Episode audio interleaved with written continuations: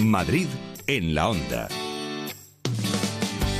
Tema barba, eh, oyentes que me muestran su solidaridad. Paco, aquí otro ¿Se te guarro. acaba de llamar cerdo? Yo llevo barba desde hace años. ¿Ves? Es que- Eh, bueno, mm, uno, un oyente sí. Luis, el del Barça, me ha dicho No, que claro, guarro claro, total. Con toda la razón del mundo. Es que no, hombre, no, pero si tú me dijiste que me quedaba bien en esta barbita, ¿sí? ¿O no?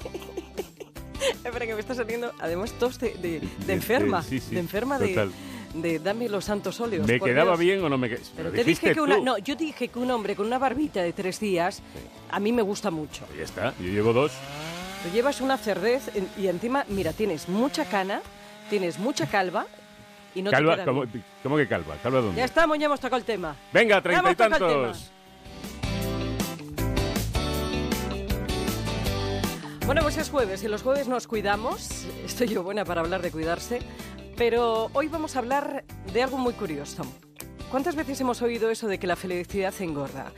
Pues sí, señores, la felicidad engorda y las desgracias adelgazan. Esto que mucho, eh, muchos hemos vivido en nuestras carnes, en nunca mejor dicho, pues va a ser que tiene evidencia científica.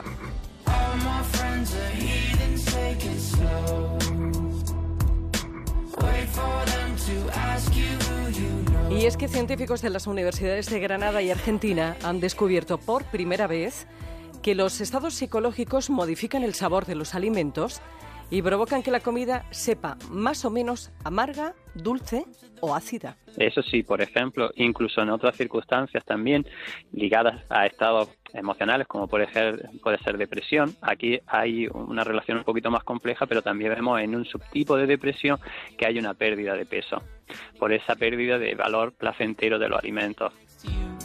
Es la voz de David García Burgos, eh, del Grupo Investigador de Neuroplasticidad y Aprendizaje de la Universidad de Granada y uno de los investigadores del estudio.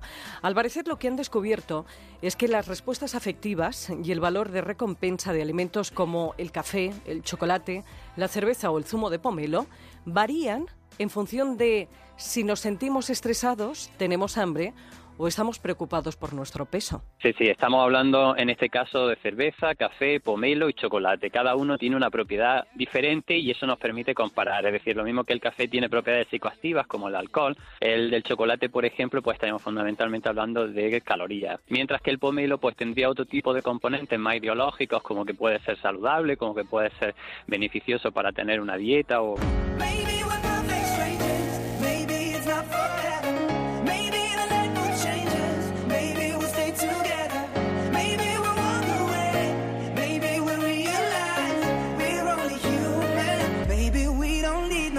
Lo cierto es que se ha estudiado con alimentos con ese sabor ciertamente amargo, en general frutas y verduras, porque es el sabor que más rechazo produce en personas con obesidad. Los alimentos amargos podemos encontrar pues como que tienen cierto rechazo, sin embargo, si los situamos en un contexto de pues te va a ayudar porque esto va a favorecer, si justo lo prueban en ese estado motivacional, el valor de recompensa, es decir, el, el cómo yo voy a percibir esos alimentos van a ser más placenteros y por tanto la memoria que yo voy a tener de comer esos alimentos me va a facilitar que en el futuro los busque, que los siga consumiendo y que la preferencia por ellos se incremente. Y seguro que te estarás preguntando, ¿y todo esto para qué? Pues depende del objetivo. Para adelgazar, para eliminar ciertos alimentos de nuestra dieta por su carácter nocivo, Depende del estado motivacional. Si la persona está pensando, por ejemplo, en perder peso y nosotros hacemos hincapié en el impacto que va a tener en el peso corporal, ahí ya podríamos situar ese estado motivacional negativo para potenciar los efectos, digamos, no placenteros o para cambiar el sabor hacia un valor hedónico más negativo. En definitiva, este estudio lo que demuestra es que no hace falta que estemos fatal ni que nos den disgustos para que nos sepan mal los alimentos, ya que si los dotamos de carga ideológica, eh, conseguiremos que nos produzcan rechazo o que no nos sean tan placenteros.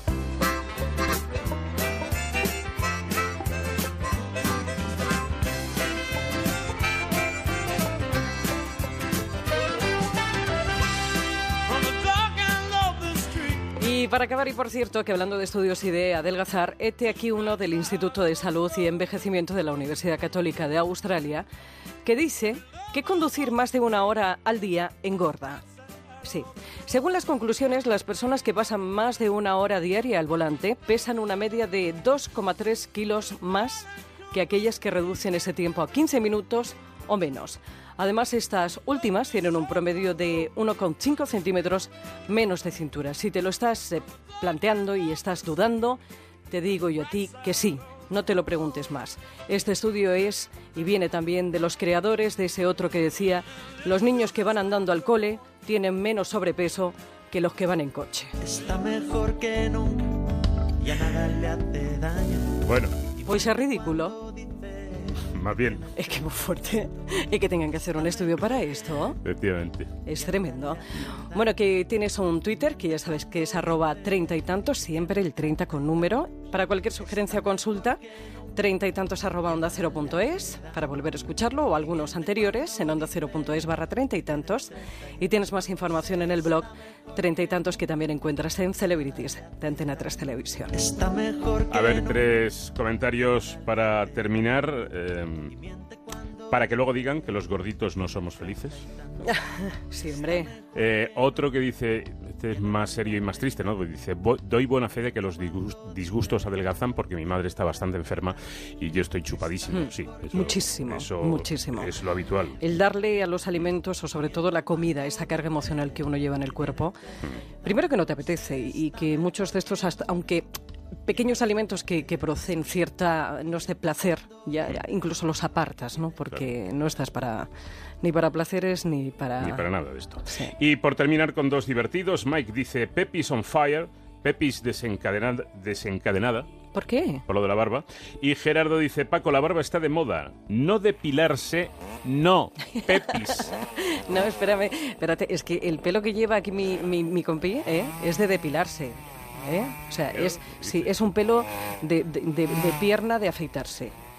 Pelo de pierna de afeitarse. Sí, ese, ese, ¿eh? ese troncho que sale así como... Ese troncho.